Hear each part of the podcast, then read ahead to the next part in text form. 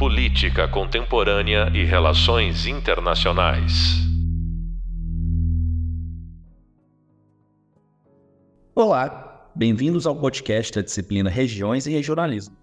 Sou o professor Lucas Leite e nesse podcast falaremos sobre o velho e o novo regionalismo, a abordagem construtivista e as comunidades de segurança. Essa discussão faz parte do primeiro tema da nossa disciplina, conceitos, definições e abordagens teóricas que tratam de uma introdução ao léxico dos estudos de regiões e regionalismo, além de estabelecer a base necessária para o entendimento dos próximos temas, de aspecto mais empírico. Você já deve ter aprendido que existem várias teorias de relações internacionais, como, por exemplo, o realismo, o liberalismo, a escola inglesa, o construtivismo, dentre várias outras. São abordagens que tentam dar sentido à realidade a partir de premissas sobre o sistema internacional e a relação entre os atores estatais e não estatais. Isso também acontece com os estudos sobre regionalismo, como você viu no Hub Visual e no Hub Leitura, quando tratamos das abordagens funcionalista, neofuncionalista e do liberal intergovernamentalismo, também chamado de LI.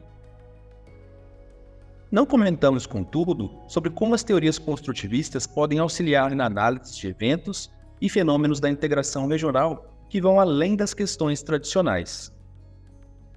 Veja, as teorias que estudamos da integração até agora têm, na sua maioria, uma base liberal.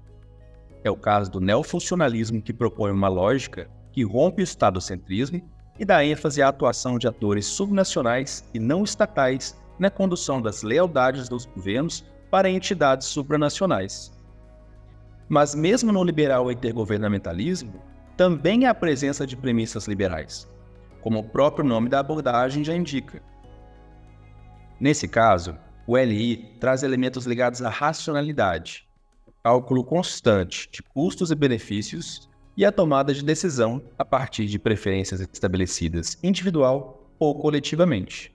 Ou seja, muito próximo do que a teoria neoliberal de relações internacionais também propõe, Contudo, essas não são as únicas abordagens existentes.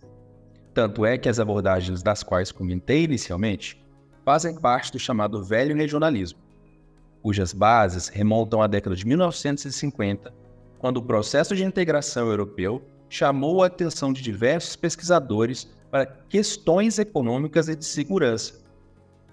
Isso porque o contexto influenciou muito na forma de pensar as regiões e o regionalismo, a década de 1950 marca o começo da Guerra Fria, quando o mundo começava a se configurar em torno da lógica bipolar de poder entre Estados Unidos e União Soviética.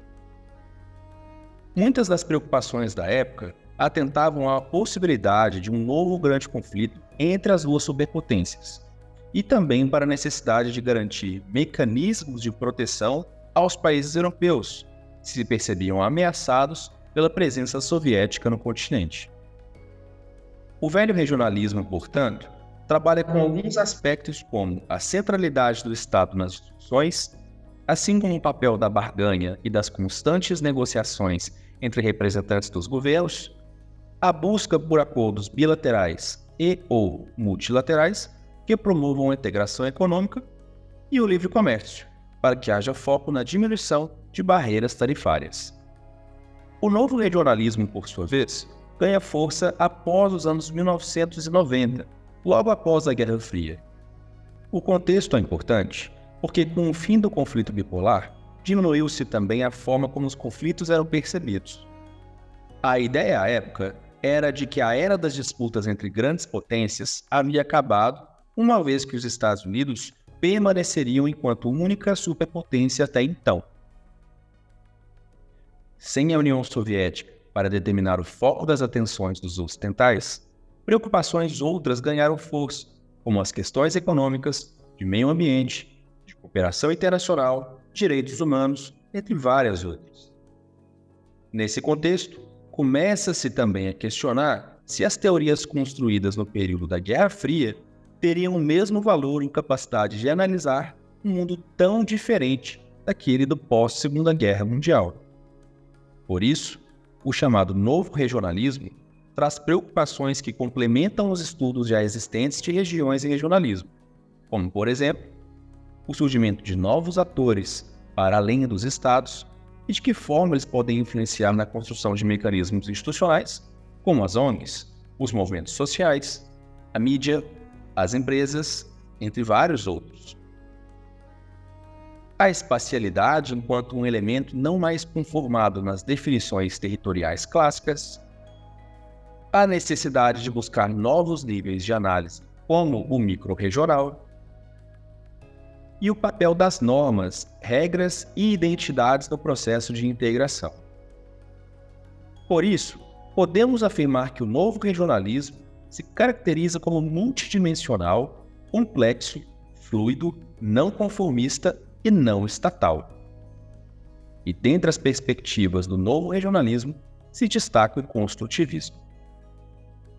O construtivismo não é necessariamente uma teoria mas um arcabouço de abordagens teóricas que se pautam em definições de objetos comuns. É importante dizer isso porque não se trata de um panorama específico para estudar regiões em regionalismo, mas de uma opção de análise por meio de lentes que privilegiam as identidades e as normas.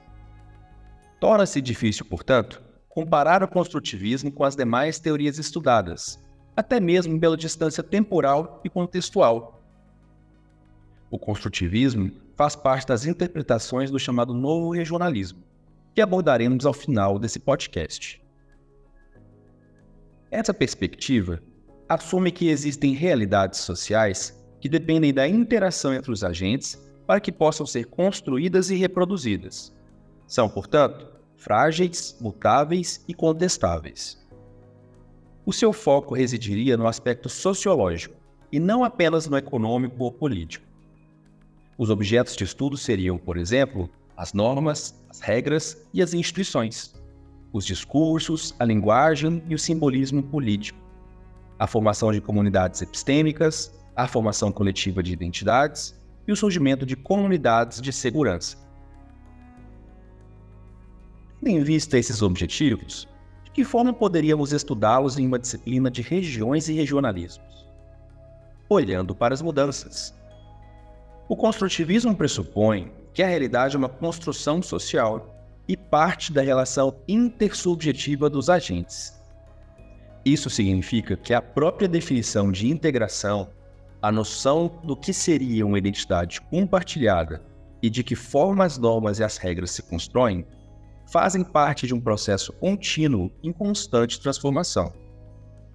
Entender as mudanças, ou seja, identificar o que se mantém estanque e o que se altera a partir dessas interações coletivas ajuda a explicar como os fatores humanos e da subjetividade também implicam em processos de formação institucional. No caso da União Europeia e de outras formas de regionalização, a questão das expansões é um tema que pode ser explicado para além do fenômeno político e econômico. Afinal, com quem se compartilha uma identidade comum? Quem pode fazer parte ou não? Como é feita a seleção daqueles com os quais se pretende construir normas, regras e instituições? Esse entendimento passa pela construção de significados, preconceitos, discursos, resgates históricos, interesses e valores, por exemplo.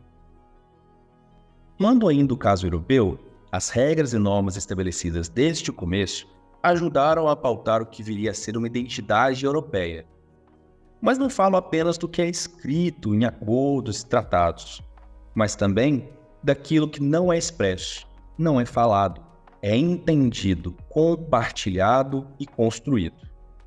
Há muitas formas de gerar entendimentos comuns de forma tácita. A própria ideia de um mecanismo europeu, de uma moeda europeia, de uma série de obrigações comuns, de uma bandeira, de símbolos e imagens já reforça o objetivo de suprimir o eu, para exaltar o nós.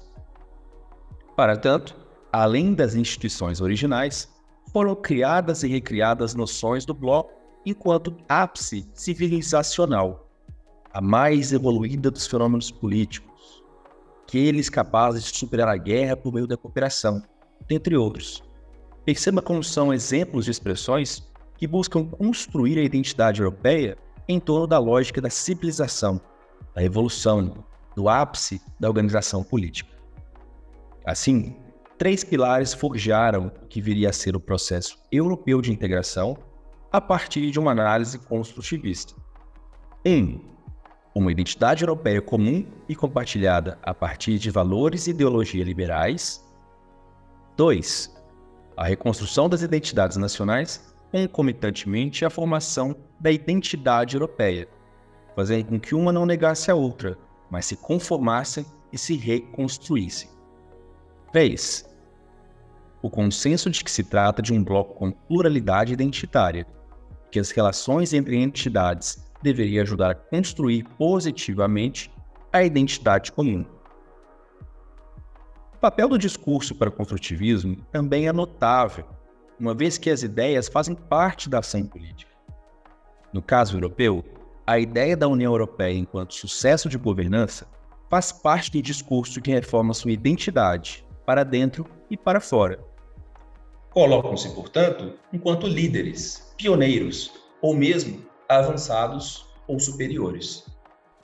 Lemos em conta a discussão que fizemos sobre o novo regionalismo e a abordagem construtivista para falar sobre as chamadas comunidades de segurança, seu surgimento na década de 1950, a sua evolução como parte de estudos contemporâneos do novo regionalismo. O conceito de comunidades de segurança ajuda a entender os primeiros agrupamentos com o objetivo de estabelecer espaços regionais comuns em que fossem criados mecanismos coletivos de proteção e defesa. Karl Deutsch, em sua obra de 1957, foi um dos primeiros a buscar definições acerca das questões de segurança e defesa em contextos regionais. Sua ideia era de que algumas regiões poderiam constituir o que chamava de comunidade de segurança. O conceito previa que a evolução da comunicação entre atores envolvidos chegaria a tal ponto que a ameaça do uso da força seria descartada e a guerra impossibilitada. Esse mesmo conceito viria a influenciar autores como Adler e Barnett em obras de 1998, que buscariam aprofundar a noção de comunidade de segurança e modernizá-la aos debates mais contemporâneos. Para os autores, as comunidades de segurança não seriam entidades rígidas, mas sim com características próprias, a depender dos atores envolvidos e das regiões em que se inseririam. Portanto, uma comunidade de segurança poderia ser compreendida desde o menor compartilhamento de interesses e noções até a formação de uma organização supranacional que viesse a lidar com questões de defesa, por exemplo. Adler e Barnett listam três elementos capazes de construir o que definiu comunidades de segurança. 1. Um, compartilhar identidades e valores comuns. 2. A necessidade de que os atores envolvidos mantivessem meios de se comunicar e interagir entre si. E 3.